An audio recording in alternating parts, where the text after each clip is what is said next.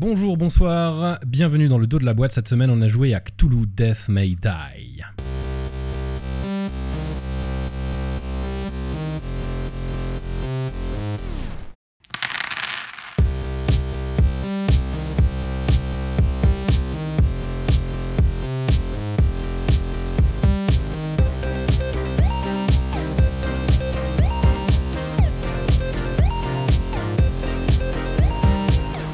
Dans cette émission, nous allons parler de jeux de société en nous concentrant sur les univers qu'ils proposent. Après avoir testé un jeu, nous allons vous lire le dos de la boîte et échanger sur ce que cette lecture nous inspire après la partie. Aujourd'hui, je suis accompagné de Xenopath. Bonjour Max, Ça va bien? Ça va et toi? Écoute, je suis ravi de t'avoir avec moi pour ce premier épisode sur Cthulhu Death May Die, Pareil. Écrit par Eric Lang, Rob Davio, sorti en 2019 chez Cool Mini or Not. Alors avant de lire le dos de la boîte euh, lui-même, j'aimerais avoir ton sentiment sur la partie qu'on a vécue ensemble. Hmm. Euh, je, vais résumer ça en une phrase que tu risques d'entendre souvent euh, dans ma bouche, qui est « je n'aime pas les coopératifs ok, Euh, très bien. Donc dans l'ensemble, ça n'a pas été ton truc. ». On va en parler, mais non, non, tout n'est pas mauvais. Mais voilà, il y a des, des choses qui m'ont dérangé, mais D'accord. Pour ma part, j'attendais beaucoup de ce jeu. Euh, dans l'ensemble, je suis plutôt content. Mais effectivement, il y a pas mal de détails qui m'ont dérangé aussi. On va en parler un peu plus en détail avec plaisir. après vous avoir lu euh, le dos de la boîte.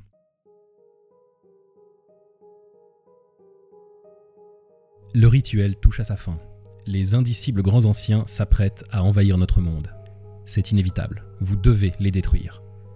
Une ancienne secte millénaire s'apprête à invoquer un grand ancien dans notre monde. Son arrivée va provoquer une catastrophe planétaire. Comment empêcher ce drame? Cthulhu Death May Die est un jeu de plateau coopératif au rythme endiablé, pouvant réunir 1 à 5 participants. Pour vaincre les horreurs surnaturelles venues de par-delà le temps et l'espace, vous devrez œuvrer de concert et accepter de sombrer dans la folie. Plongez dans les mystères de six histoires différentes. Résolvez-les en utilisant à la fois les compétences et les névroses de vos investigateurs. Combattez toute une ménagerie de monstres issus du mythe. Vous allez devoir interrompre le rituel juste le temps de rendre le grand ancien vulnérable. Et vous allez le tuer une bonne fois pour toutes. Il s'agit probablement d'un voyage sans retour, mais vous y êtes préparé, n'est-ce pas? Alors, c'est ce que le jeu nous promet, en tout cas euh, au dos de la boîte, euh, de, de détruire un grand ancien, comme euh, le nom l'indique. Avant de, de- de parler de la partie elle-même, on a bien sûr ouvert euh, la boîte. Et qu'est-ce que tu as pensé de ce que tu as trouvé à l'intérieur? Alors, quand on a ouvert la boîte, euh, déjà c'est une grosse boîte, hein, c'est une, euh, une, bonne, euh, une bonne masse. Et puis évidemment, il y a plein de petites figurines, c'est Cool Mini or Not qui le fait, donc ils font des mini. Et des mini et plein de jolies figurines. Des figurines plutôt de bonne qualité, j'ai l'impression. Oui, oui, oui. oui. Ouais, ouais, avec, alors, les cultistes sont un peu basiques, mais les monstres, les grands anciens, ils sont, sont pas mal. Ils sont vraiment pas mal. Ça, j'ai bien aimé. Euh, Il y a tout un plateau avec des salles, avec des, enfin, un truc, genre de truc un peu déjà vu, mais bien fait. Et puis surtout, moi, je veux juste rajouter encore par rapport à avant la partie. Moi, je connaissais pas exactement le. J'avais jamais joué, bien sûr. Évidemment, Cthulhu, bon, bah, ça, c'est, ça commence Quelque à chose qu'on connaît, ouais. Ouais, ça commence à être bien connu, même pas seulement par nous. Euh, donc ça, évidemment, je me réjouissais. Toi, tu m'avais dit que c'était un jeu Cthulhu, mais un peu pulp, donc un peu action, comme ça. Je me suis dit pourquoi pas? Donc euh, j'étais assez, euh, assez ouvert. C'était, j'ai pas trop d'a priori à jouer, Euh, mais en même temps, le côté pulp, bah, je me méfiais un peu, quoi, comme d'hab. Les jeux Cthulhu, il y en a tellement qu'au bout d'un moment, Oui, c'est c'est vrai. Alors, c'est vrai qu'il y en a beaucoup. Celui-ci, il avait quand même fait pas mal de bruit euh, à sa sortie. Il y avait eu un Kickstarter avec Ouais. plein, plein, plein de trucs en plus, évidemment.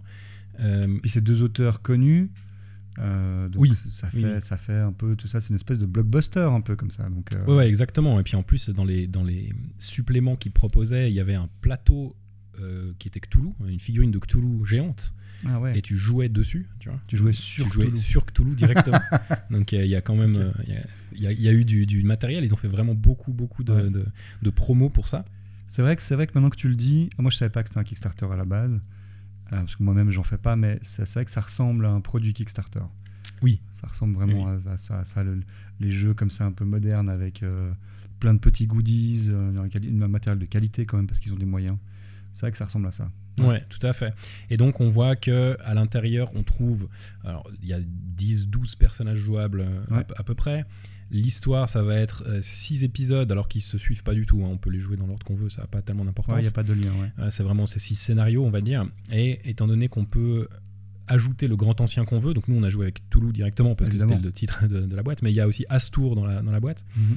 Donc on peut euh, refaire chaque scénario avec un autre grand ancien. On peut euh, acquérir une autre, un autre grand ancien par exemple, et puis refaire encore les six mêmes scénarios. euh. J'imagine qu'au niveau du Kickstarter, il y a encore d'autres grands anciens disponibles. Exactement, il y a d'autres grands anciens disponibles, il y a euh, des extensions avec d'autres épisodes encore, donc en termes de, de rejouabilité des mêmes scénarios, ça va, il y a a priori de quoi faire. Donc c'est vrai que quand tu ouvres ça et que tu vois tout ça, avec des règles spécifiques à chaque scénario, alors, il y a deux choses qui se passent, soit tu te dis super, ça va être super rejouable, ou au contraire tu vas te dire bon c'est quand même pas mal streamliné. Euh, donc bon, A priori, la première impression quand on a ouvert, moi, j'ai même le matériel était tellement bien rangé et tout, j'ai même cru que c'était un legacy, parce qu'il y avait des, des- tu sais, ces scénarios, ils sont dans des boîtes spécifiques. ah oui oui tout à fait. Ils sont, je t'ai même posé la question, ils sont dans des boîtes spécifiques, et tout est bien rangé dans des, euh, dans des euh, terraformages là, transparents, là, Mhm, avec euh, chaque truc à la bonne place et tout. Donc la boîte est bien remplie. Et c'est vrai que ça, c'est plutôt, ça me met en confiance. Tu te dis, ok, donc c'est pas non plus, euh, c'est pas une de ces boîtes à moitié vide. Ouais ouais, ouais, Euh, tout à fait. Donc ça, c'est, plutôt pas mal. Ouais, mais bon, après, c'est vrai, j'imagine que tu t'es dit ça parce qu'en plus, c'est Rob Davio, qui, celui qui fait la plupart des Legacy existants. Donc, Alors probablement que, mais à ce moment-là, j'avais pas, j'avais pas repéré son nom sur la boîte à ce moment-là. Mais maintenant que tu le dis, maintenant qu'on l'a repéré, c'est vrai que euh, c'est probablement pour ça que je l'ai remarqué. Mhm, Mais en tout cas, ça m'a mis en confiance au début en me disant ah ok non la mise en place elle a l'air bien mhm. et puis euh, je sens que je vais être pris dans le truc. Donc euh, moi c'était plutôt une impression positive avant la partie. Eh ben, c'est nickel. On a donc fait l'épisode numéro 2 parce que pourquoi pas. L'épisode 1, il se trouvait que je l'avais déjà fait deux ou trois fois pour des parties démo à droite à gauche. J'avais pas envie de le refaire. Oui et puis comme il n'y a pas de lien de toute façon c'était pas. Ça changeait rien, ouais. effectivement. Et donc, euh, on s'est installé donc, euh, très rapidement. hein, les- et le premier truc qu'on a remarqué, c'est évidemment qu'il y a peu de cases, en fait, puisque chaque pièce est une case. Donc, c'est des immenses zones. Ouais. Euh, ça, ça une case elle peut faire autant 20 cm que 4 quoi. Ouais, C'est euh, très bizarre. C'est très bizarre. En fait, c'est pas des cases, c'est des tuiles à de formes différentes. Et ça, c'est vrai que tout d'un coup, ça m'a fait poser des questions sur le, le- le gameplay. Parce que si les cases sont aussi grandes, est-ce qu'elles vont être importantes? Est-ce qu'il va se passer plein de trucs dedans? Ou est-ce que c'est parce qu'il y a tellement de monstres qu'en fait, il faut de la place pour les poser? C'était intriguant. C'était intriguant. C'était inhabituel d'avoir des cases aussi grandes. ouais. En effet. Les investigateurs, donc on parlait tout à l'heure de, des- des névroses et des compétences des investigateurs. Alors on a fait des choix euh, un peu euh, à la gueule des personnages, on va dire. Euh, Ouais. Tu jouais qui? Moi, je jouais un colonel de l'armée anglaise qui s'appelle Ian Wells, je crois, un truc comme ça. Ah, Yann. Yann. Il s'appelait juste Yann. Je l'ai choisi pour une raison simple, c'est qu'il a le même handicap que moi en ce moment, c'est-à-dire qu'il a un bras en moins. Sauf que lui, c'est permanent. Moi, j'espère que ça ne le sera pas. Et euh, je trouvais que c'était un joli signe du destin. Je devais jouer ce personnage. Et puis, en plus, il avait l'air d'être un peu badass comme ça. Donc, c'était un colonel ultra agressif. Euh, je crois que sa spécialité, c'était le combat à main nue, ce qui m'a fait rire. Euh, la vitesse, alors que c'est un vieux, tu vois, il a les cheveux blancs. Donc, je me suis dit, ok, pourquoi pas, bon. L'expérience, sûrement. Ouais, et puis euh, l'autre, c'était, je sais plus, ce que je l'ai pas utilisé, c'était, je sais plus le courage, ou je sais plus exactement, mais, mais en tout cas, moi, je l'ai choisi clairement à la, à la, à la tête du personnage, Mm. complètement, Au bras en moins, quoi, on va au dire. bras en Mm. moins, Mm. exactement, plus que vraiment moi les capacités, je les connaissais pas encore vraiment, j'arrivais pas à savoir si c'était bien ou pas bien, Euh, donc je l'ai vraiment pris à la tête du personnage, à la tête du client. J'ai fait un peu la même chose. J'ai pris euh, la bibliothécaire euh, qui aime les haches, Évidemment. avec une, une belle grosse hache. qui lui permettait d'infliger énormément de dégâts, particulièrement s'il y avait peu de monstres sur la case. Et donc on s'est un peu lancé comme ça. C'est celle qui était pyromane aussi, non C'est alors le- la névrose que j'ai chopée effectivement, Ah, c'était ça. que la névrose, Ouais. c'était pas son problème de base. Non, c'était pas son problème ah ouais, de ouais, base. t'as raison, t'as raison. ouais, ouais. C'est-à-dire qu'effectivement, après dans le jeu, on reçoit chacun un truc. Donc, en fait, ça déjà, ça peut être un point important à, à traiter, c'est que euh, chaque investigateur vient avec une névrose aléatoire. Oui. Il y en a qui, qui peuvent être très combo avec ton personnage et d'autres Ouais. pas du tout. Donc moi, effectivement, j'étais pyromane. Ouais. Euh, qui est, c'est, très bon s'il y a plein de monstres sur ta case en fait quand tu deviens fou parce que ça inflige des dégâts à tout le monde. Ouais. Euh, mais en même temps, mon personnage est meilleur en, en combat singulier en fait, donc c'était pas, C'était pas, pas très combo. Pas très combo. Moi non plus d'ailleurs. Et toi, je sais plus ce que tu avais. Moi j'avais un. TOC. Ah j'avais oui. des troubles obsessionnels compulsifs. Ah, que- Euh, alors bon, tu peux te dire, ok, t'as quand même perdu un bras à la guerre. Non, bien alors faut expliquer comment il a perdu son bras. ah, Ouais, parce qu'il a perdu son bras à cause d'une grenade. mal dégoupillé. Non, non, Non tout à fait dégoupillé. Puis en fait, il a mis sa main qui tenait la grenade dans la gueule d'un monstre. Ah, Il s'est fait manger sa main pour qu'ensuite le monstre explose avec sa main. Donc, quel héros. Yann, il rigole pas. Ah non, il rigole pas. Non, Yann, il rigole pas du tout.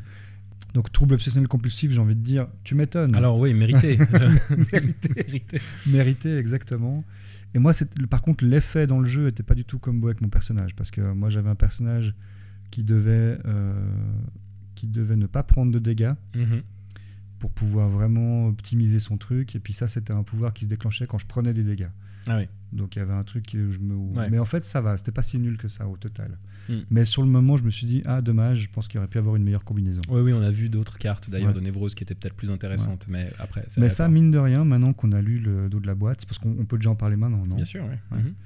J'aime bien le fait que la névrose, c'est pas que elle a, elle a, elle a un défaut parce que c'est une névrose quand même, Mhm. mais que elle peut devenir un avantage si tu l'utilises bien. Oui, c'est ce qu'ils disent d'ailleurs. hein, en, Justement. en utilisant les compétences et les C'est ça. névroses. Et ça, Ouais. ça j'aime bien parce que c'est vrai que c'est ça qui s'est passé. Mm. Tu dois, tu sais que tu vas, ça, va- ta névrose va se déclencher à plein de moments. Ouais. Et c'est à toi de faire en sorte que ta névrose se déclenche au moment opportun. Et Ouais. Ça, c'est intéressant, je trouve, en termes de jeu. Ouais. Euh, parce que tu as vraiment le côté un peu, ok, je suis taré, alors qu'est-ce qu'on fait avec ça quoi? Bon, c'est pas hyper réaliste parce que euh, là, euh, comme tu gagnes des- du madness justement en, en fonction des jets de dés, il y a des moments où tu vas relancer les dés où tu te dis c'est pas le bon moment que ma névrose se déclenche. C'est un peu. euh, alors, un mais, en même temps, ça crée une espèce de petite tension qui est un peu quand est-ce qu'elle va se déclencher? Est-ce que je vais le faire au bon moment ou pas? Ouais, ouais, c'est vrai, c'est vrai. Mm. Euh, Puis en tout cas, bah, le dos de la boîte le dit utilisez Oui. vos névroses. Oui, oui. Donc ça, pour le coup, c'est. Pour le coup, j'aime bien. Pour le coup, Ouais. j'aime bien parce que moi, à la base, je trouvais un peu dommage. C'est très aléatoire et tout. Mais maintenant que je sais que c'est un peu ça l'idée, pourquoi pas? Mhm. Ouais, absolument.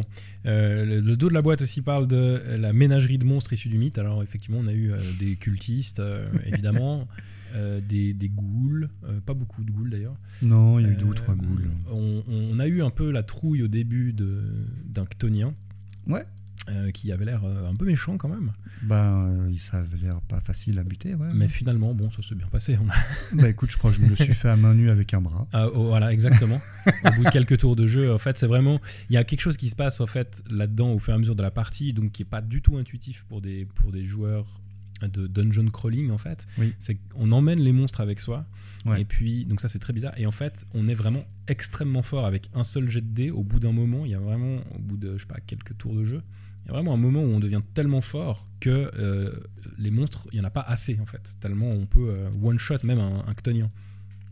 Euh, Il y a un équilibre qui est assez intrigant entre ta capacité, ta résistance, parce que nos personnages sont pas très résistants. Ils peuvent eux aussi mourir très vite, en fait. Ouais.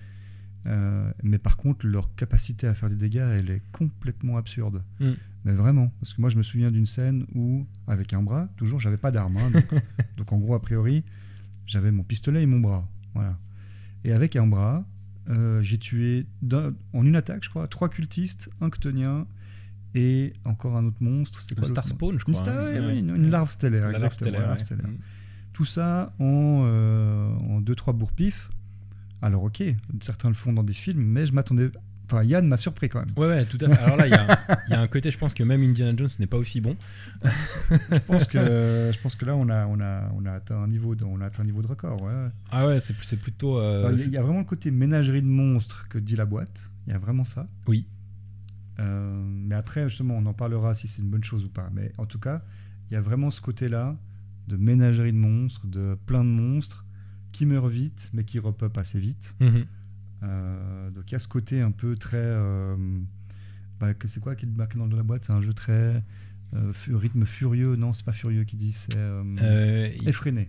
ouais, rythme endiablé, ouais. Endiablé, voilà, Mhm. endiablé. Il y a vraiment ce côté-là où t'en tues un, ils reviennent, ou à un moment donné, il y a Mhm. un cultiste que tu as tué qui s'est relevé des morts. Enfin voilà, quasiment la seconde d'après, quoi. Mhm.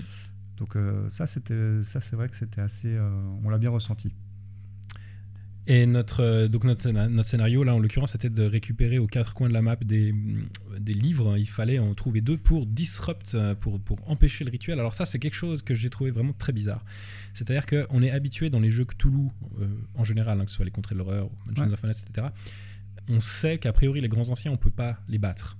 Ouais, Euh, on des peut pas les tuer, c'est les dieux. hein, donc Voilà. on, on peut pas, on peut pas faire grand chose. Et donc le- les investigateurs dans ces jeux, on doit surtout les empêcher d'être invoqués. Alors que là, pas du tout en fait. Le but du jeu, quand ils appellent, euh, quand ils disent vraiment disrupt, empêcher le rituel, Ouais. en fait, non, il faut le déclencher au contraire. Oui. Notre but, c'est de le déclencher le plus vite possible pour pouvoir marave justement Cthulhu le plus vite possible. Ça, ça m'a totalement surpris aussi. Et c'est pour ça que j'ai fait attention à ce que disait la boîte.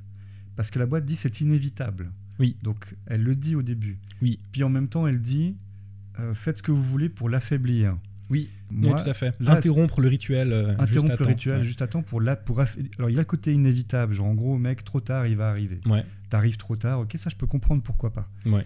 mais nos actions étaient censées affaiblir le monstre pour qu'on puisse le latter mais en fait il arrive complètement en pleine forme Ouais, Il- absolument. il, il arrive comme si les cultistes l'avaient invoqué sauf que nous on l'a invoqué avant Ouais. donc en fait on a juste été les cultistes ils auraient dû nous laisser bosser hein. parce que parce qu'on on l'a fait on l'a fait le rituel mieux qu'eux en fait on a fini le rituel avant que eux aient prévu de le finir Exactement. et ça, c'est vrai que pour un jeu Mm. Cthulhu, pour un jeu avec une thématique Cthulhu, Mm. euh, moi, ça m'a surpris. Ça m'a probablement un peu dérangé aussi. On savait que c'était un peu pulp, on savait que c'était un peu genre. euh, ça tire dans tous les coins et tout ça, mais je voyais pas l'intérêt, en fait, de, faire provo- de provoquer le rituel avant. Moi, je pensais que si on prenait les livres, ils venaient pas. Ou ils venaient en forme euh, à moitié endommagée. Mhm. Alors que là, tu prends les livres, bim, il arrive pleine forme en entier, c'est parti. Ouais, justement, c'est vrai que ça fait, ça fait très bizarre. On, aurait pu s'attendre à ce qu'il arrive dans une version affaiblie. Ouais. Euh, et que ça nous fasse en tout cas gagner quelque chose. Et en fait, là, tout ce qu'on a gagné, c'est bah, plus de tours pour le taper, quoi, en gros. En gros, c'est ça. Ouais. Tu gagnes juste un peu de temps pour le taper plus plus. Mm. C'est une certaine manière de régler les problèmes, mais c'est pas celle à laquelle on s'attend. Ouais, et en plus, ça peut être un peu euh, buggé parce que si tu, le, si tu y parviens très tôt, je suis en train de penser à ça, si on y était parvenu beaucoup plus tôt, on n'aurait pas été assez fort pour le battre après.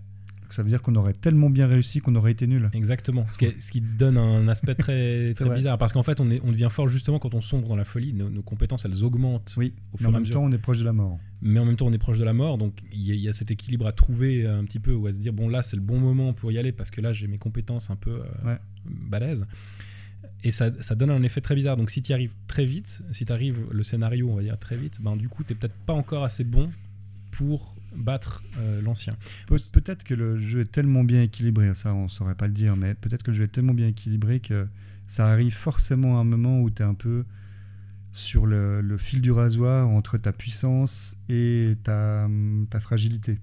ouais tu vois? Peut-être que c'est pas possible que ça arrive au début, parce que quand même le plateau est pas très grand. Ça c'est l'autre truc, donc il faut qu'on parle après. Ouais. Euh, c'est les mouvements et tout. Le plateau est pas très grand, mais tu peux pas non plus faire comme tu veux. euh, tu te téléportes pas, donc il faut quand même faire des trucs. Peut-être qu'il est très bien équilibré, puis qu'en fait on arrive toujours à un moment où on est assez fort pour le taper.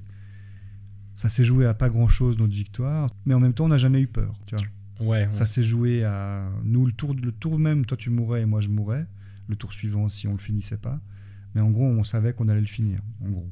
oui oui on, a- on est en fait on, avait tellement de tellement de bonus tellement d'actions tellement de trucs en fait là on pouvait Mais ça, ça je trouve assez marrant que la folie nous renforce. Ça, c'est un truc de c'est une bonne mécanique Dans beaucoup de jeux Cthulhu, la folie est plutôt ce qui va te- t'affaiblir de plus en plus. Oui. Ici, et d'ailleurs c'est dit aussi euh, dans, dans- sur le dos, c'est que la folie en fait va te, bah, elle va vraiment te rendre fou, donc elle va te rendre hystérique, elle va te rendre euh, complètement taré, puis en fait tu vas vraiment devenir meilleur. Mhm. Et ça c'est intéressant, je trouve. C'est Ouais. en tout cas original. Ouais, Original. ouais, tout à fait, c'est original et c'est bien pensé en fait. c'est bien pensé, la mécanique elle fonctionne. ouais. Mhm. La mécanique elle fonctionne bien. Alors après c'est extrêmement pulp. hein. Je tuer 10 cultistes euh, en, en un coup de hache c'est quand même très bizarre. Bah, mais toi, t'avais euh, un coup de hache, moi j'avais un bras. ouais, donc, tu ouais, vois, c'est- exactement. En fait, euh, il vaut mieux pas trop dire ça parce que c'est. c'est pas ça euh, qu'il faut raconter en tout cas. Bah non, parce que tu, tu vois même pas comment le gars il arrive en fait. Mm. euh, Mm. Au début, c'est un général avec un bras. À la fin, le mec il ridiculise euh, n'importe quel super-héros. C'est. euh, Ok. Ouais. Du coup, euh, le, la fin de la partie, ça s'est plutôt bien passé, justement. Alors non, tu voulais parler du, du plateau, du tout petit plateau. Oui, parce que le plateau, il y a, y a une mise en place qui correspond un peu à, à, bah, à ces jeux à scénario avec des figurines, c'est-à-dire où tu places un décor avec, des, avec un terrain, avec des pièces. Mhm. avec des accès, des portes, des caves, des grottes.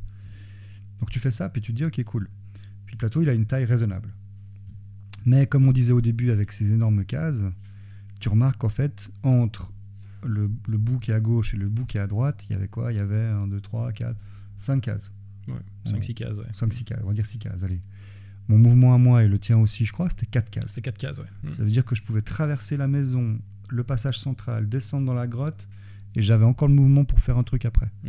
Ouais, bah, ça nous a choqué en fait au premier tour quand euh, on a dû jouer le, le Ctonien qui disait il se déplace de trois cases vers vous. Puis t'es un peu, bah, de toute façon, se cacher, ça va pas être une option. C'est ça, parce qu'on voit un Ctonien, nous, notre réflexe naturel, C'est de se fuir. Hmm. c'est de se dire ok, pas tout de suite. pas, pas tout de suite, on va lui tendre une embuscade, je sais pas, on va faire un truc. Et euh, en fait, euh, le monstre il bouge de trois cases, ça veut- puis il est- moi j'étais au centre, donc en gros il m'arrivait dessus quoi que je fasse. Oui. Puis comme il y a cette règle, quand tu bouges, les monstres te suivent, Mm. bah justement ça crée ce côté euh, dont on parlait avant, qui était ce côté un peu Hill. Quoi que tu fasses en fait, en fait du coup tu joues avec ça. Moi je me souviens qu'à un moment donné j'ai amené les monstres dans une pièce pour pouvoir tous les tuer en même temps. Ouais. Bah, c'est très bizarre d'imaginer huit cultistes, un Ctonien et une larve stellaire en train de te courir après. En train de te euh, courir après. ouais. dans une cave. Enfin, moi, tu vois, y a- il- ça, c'est pas du Cthulhu. Enfin, c'est. euh, Ah non, c'est du bénil euh, pur. Bah, c'est- du Hill ou éventuellement un truc. on parlera de la thématique choisie après. Mais ça m'a plus fait penser à un jeu de zombies qu'à un jeu de Cthulhu. Oui, ouais, effectivement. Tu vois. effectivement. On parlera après du choix de la thématique, mais. Mais en tout cas, euh, ouais, ça c'était étonnant parce que ce plateau, du coup, tu te demandes un peu à quoi il sert. Parce que de toute façon, tout est résolu par le combat. Mhm. Et puis, il n'y a pas de subtilité à avoir au niveau du mouvement. Non. Donc, c'est euh, surprenant. Le- la façon dont on se place, c'est pas très important. Non, c'est ça, ça a peu d'impact. C'est, Ça a euh, assez peu d'impact. Ouais. Il faut juste réfléchir à la rigueur. tu vois, c'est du Cthulhu, donc euh, tu te dis, ok, il y aura peut-être aussi un peu de. de- tu vois, parce que dans la, c'est marrant, le dos de la boîte, il parle de mystère. Oui. Vois, il parle un peu résolver les mystères de chaque scénario. Moi, j'ai pas bien compris où était le mystère. En termes d'enquête, c'est un peu limité. Euh, en termes d'enquête, c'est un peu limité. Le, le seul truc qui se passe, c'est que si à la fin du tour, tu as eu la chance d'être sur une case où il n'y a pas d'ennemis, si les ennemis t'ont pas sauté dessus ou s'il n'y Oui. a pas. Oui, voilà, oui. À ce moment-là, tu peux fouiller la pièce en gros. Je pense que c'est ça qu'ils appellent découvrir les mystères. Mais quand tu pioches une carte, tu as une bonne chance de tomber sur. euh, un moi, truc négatif. un truc un peu négatif. Moi, je suis tombé sur le cadavre d'un gars qui m'a rendu euh, complètement fou et qui a fait que j'avais un esprit frappeur qui Ah me suivait oui. Pas trop envie de fouiller après. Et, et du coup, c'est un peu ah ben c'est pas génial. Et du coup, ce- ce- cet esprit en fait euh, bouffait ma vie petit à petit. Ouais. Mais heureusement, Cthulhu est arrivé et puis il nous a défaussé euh, des cartes euh, comme ça. Donc j'ai pu T'as défausser mon ouais. esprit. Enfin, voilà. Ouais. Il y, a- il y a un enchaînement de choses qui s'est passé qui était très action pulp, qui est très jeu vidéo en fait presque. Très très jeu vidéo, exactement. C'est ça, ça on pourrait le dire aussi dans la conclusion, c'est à ça que je pensais. En même temps, la boîte parle un peu d'un, elle, elle le décrit d'une manière un peu jeu vidéo aussi. hein.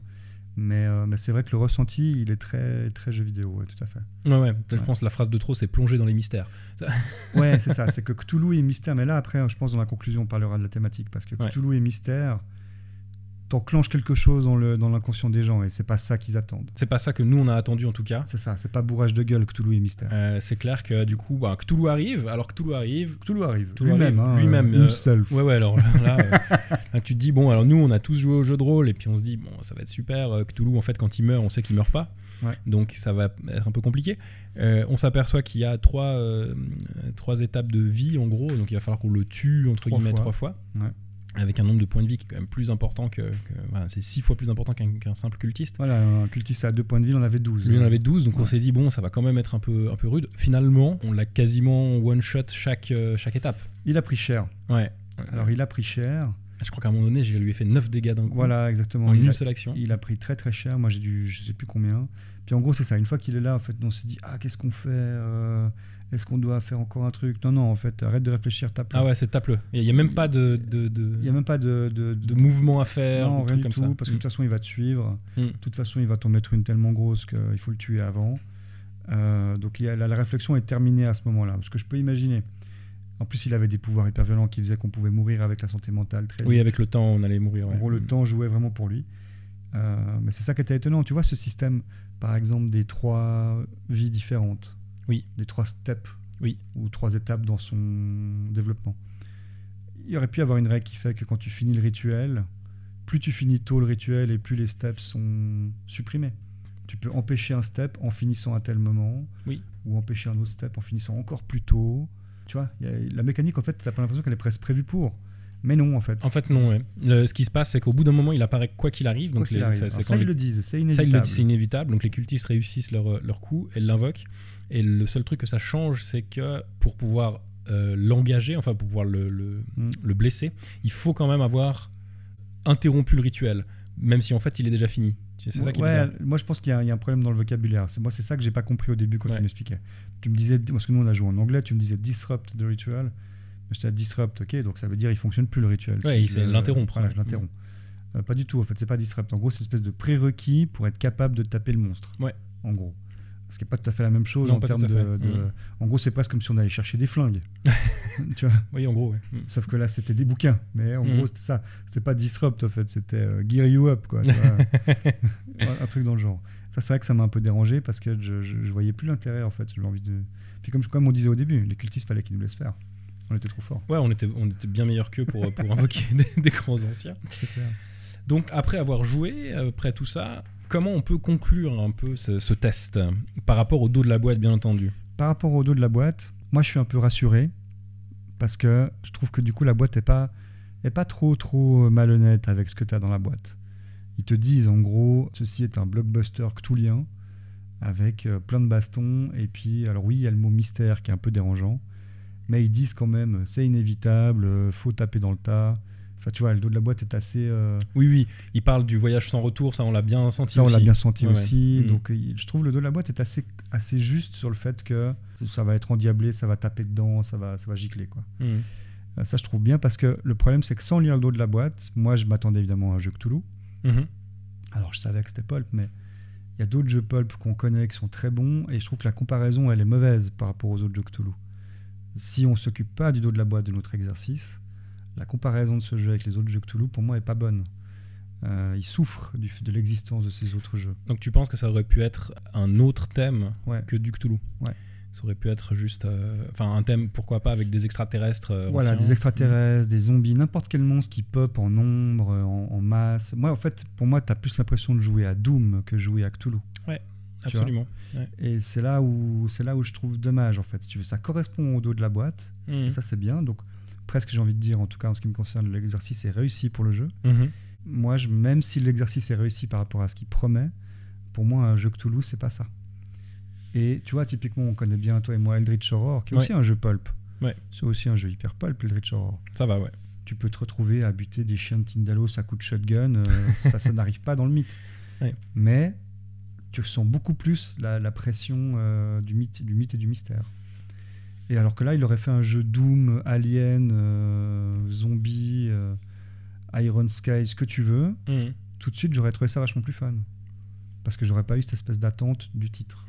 Ouais, ouais. Ouais, je suis assez d'accord avec toi. Le fait que ce soit euh, Cthulhu Death May Die, on s'attend à cette histoire de mystère, on s'attend à une investigation en fait. Au moins Euh, un minimum. Là, en gros, c'est va chercher le bouquin, c'est pas et une là, investigation. là, c'est rentre dans la cave et puis euh, et puis Ouais. nettoie, voilà. l'endroit, ce qui est pas du tout raccord avec ce qu'on. Je, je me souviens de ce moment où on se, on se posait la question ah comment je fais les actions? Et puis la réponse a toujours été t'en fous tape Ouais, Et y a- en fait euh, Ouais. on imaginait nous des actions beaucoup trop compliquées par rapport à Ouais. la- par rapport à ce que le jeu par rapport à la meilleure option qui était toujours de cogner Dans ce genre de jeu, on, est souvent, on a souvent l'habitude d'être contraint, d'être restreint dans les actions qu'on peut faire, et Ouais. on doit les calculer vraiment à l'avance en se disant Ah, je- là je peux bouger que de 1 et tout. Là en fait, tu peux quasiment te téléporter où tu veux, tellement tu bouges vite. Euh, et il y a assez peu de moments, je sais pas comment toi tu l'as ressenti, mais pour moi, il y a assez peu de moments de stratégie pure où on a vraiment réfléchi très longtemps sur le problème. Même le côté coopératif euh, je me pose la question parce que Oui. parce que en fait euh, Ça aurait pu être au premier qui tue Cthulhu en fait, Voilà. limite. le, le- le tour il est figé c'est à dire que toi et moi on peut pas discuter pour dire je joue avant toi tu joues avant moi Oui. comme dans d'autres coopératifs Effectivement. Le tour, il est figé. Euh, on peut pas se coordonner puisque c'est figé. Enfin, vaguement se coordonner vite fait. Moi, à un moment donné, j'ai amené les monstres sur ta case. Ok, cool, mais Ouais. c'est presque un accident. Mm. Euh, donc, le côté coopératif, ils, ils, ils en auraient fait une course, voilà, genre exactement comme tu dis. Pourquoi pas Le côté coopératif, il est, il est, il est étonnant. Il est étonnant. Bah, ça paraît logique. Enfin, ça pourrait pas être autre chose quelque part qu'un coopératif parce qu'on affronte euh, le- les horreurs du mythe. On peut pas tellement faire, euh, faire autrement que d'en faire un coop. Ouais. Mais alors, à ce moment-là, pourquoi se priver de vraiment coopérer? Ça enlève un petit, un petit quelque chose. euh, Moi, ce le fait qu'on puisse pas choisir. Ouais, ce côté figé dans le tour fait qu'en fait, moi, j'ai pas le sentiment qu'on coopérait. J'ai le sentiment, moi, je priais pour que tu aies du bol. Oui. Donc, et puis moi, je priais après pour que j'ai du bol, mais c'est la seule coopération qu'on avait, c'est qu'on priait ensemble. Ouais, ouais. C'est vrai que c'est des, des mé- des- ces mécanismes-là, en général, c'est à la fin du tour complet, il se passe un truc, un problème, et en général, il va falloir qu'on coopère pour résoudre ce problème. Voilà. Alors que là, c'était à chaque fois. Là, c'est autour de chaque joueur, Ouais. il va se passer un truc contre ce joueur. Ouais. Et du coup, bah, chacun résout son propre problème, ou ça. espère, comme tu dis, qu'il a de la chance et puis qu'il se fasse pas sauter dessus par un monstre. En fait, il n'y a pas de problème commun. Les coopératifs, problème, souvent, il y a un problème commun Voilà. que tu dois résoudre en commun. Et là, le problème commun, c'est Cthulhu, en gros. Ouais. Et en fait, c'est très facile. Ben, il faut juste lui bourrer. Faut taper. Voilà, faut taper dessus et c'est tout. et, et en fait, ce qui était presque dérangeant, c'est qu'à chaque fois qu'on lui enlevait un step, il, il se téléportait un autre, une, sur une autre case. Donc ça nous ralentissait. C'était un peu. euh, c'était le seul truc un peu vraiment. Ouais, euh. Et, et, euh, donc, vra- vraiment, moi, je, je- je- je réinsiste, mais dans l'exercice, je trouve le jeu en, en adéquation avec ce qu'il raconte. Mais moi, c'est ce qu'il ce qu'il raconte qui m'a qui mis dans une position bizarre. Je trouve que cette histoire-là, bah, je reprends le terme de blockbuster que j'ai donné au début. Il y a vraiment ce sentiment-là. Mm. Un ultra blockbuster, c'est comme si quelqu'un, euh, un auteur, euh, t'as as sûrement un nom, un auteur très connu de blockbuster d'action, comme ça. Là, comme ça, euh, je sais pas, Michael Bay. Ouais, Michael Bay. C'est comme si Michael Bay faisait un film sur le thème de Cthulhu. Tu vois et alors, Puis en fait, il y a- il y, a un gros monstre, puis des mecs avec des flingues. Et puis en gros, voilà. Puis c'est marqué Cthulhu, quoi. Ouais, ouais, effectivement. Ça pourrait, hein, cela dit. Donc, Bah alors, euh, mais complètement. Mais d'ailleurs, euh, ça va arriver.